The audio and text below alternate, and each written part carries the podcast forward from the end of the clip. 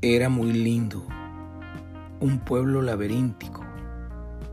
A veces, algunas noches de verano, salíamos mi padre, mi madre y yo a perdernos.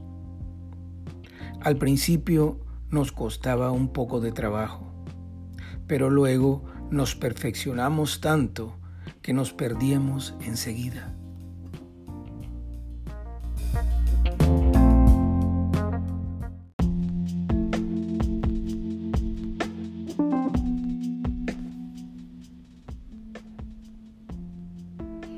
Acaban de escuchar a Drogué, un cuento corto de Jorge Luis Borges, escritor argentino nacido en 1899 en Buenos Aires y muerto en Génova, Suiza, en 1986.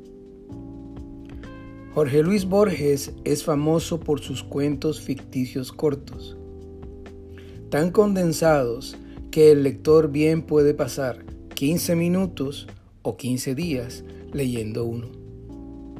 Para entender, se debe comenzar entendiendo su creación más importante, el cuento ensayo, un género absurdo que consiste en presentar la información falsa y la verdadera en el mismo plano.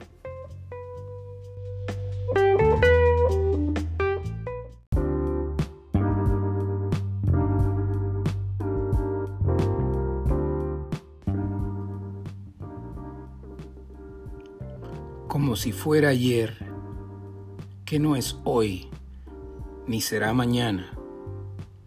Tiempo detenido en un misil escondido, volando bajo por la ciudad de la furia, desnudo y bañado en polen.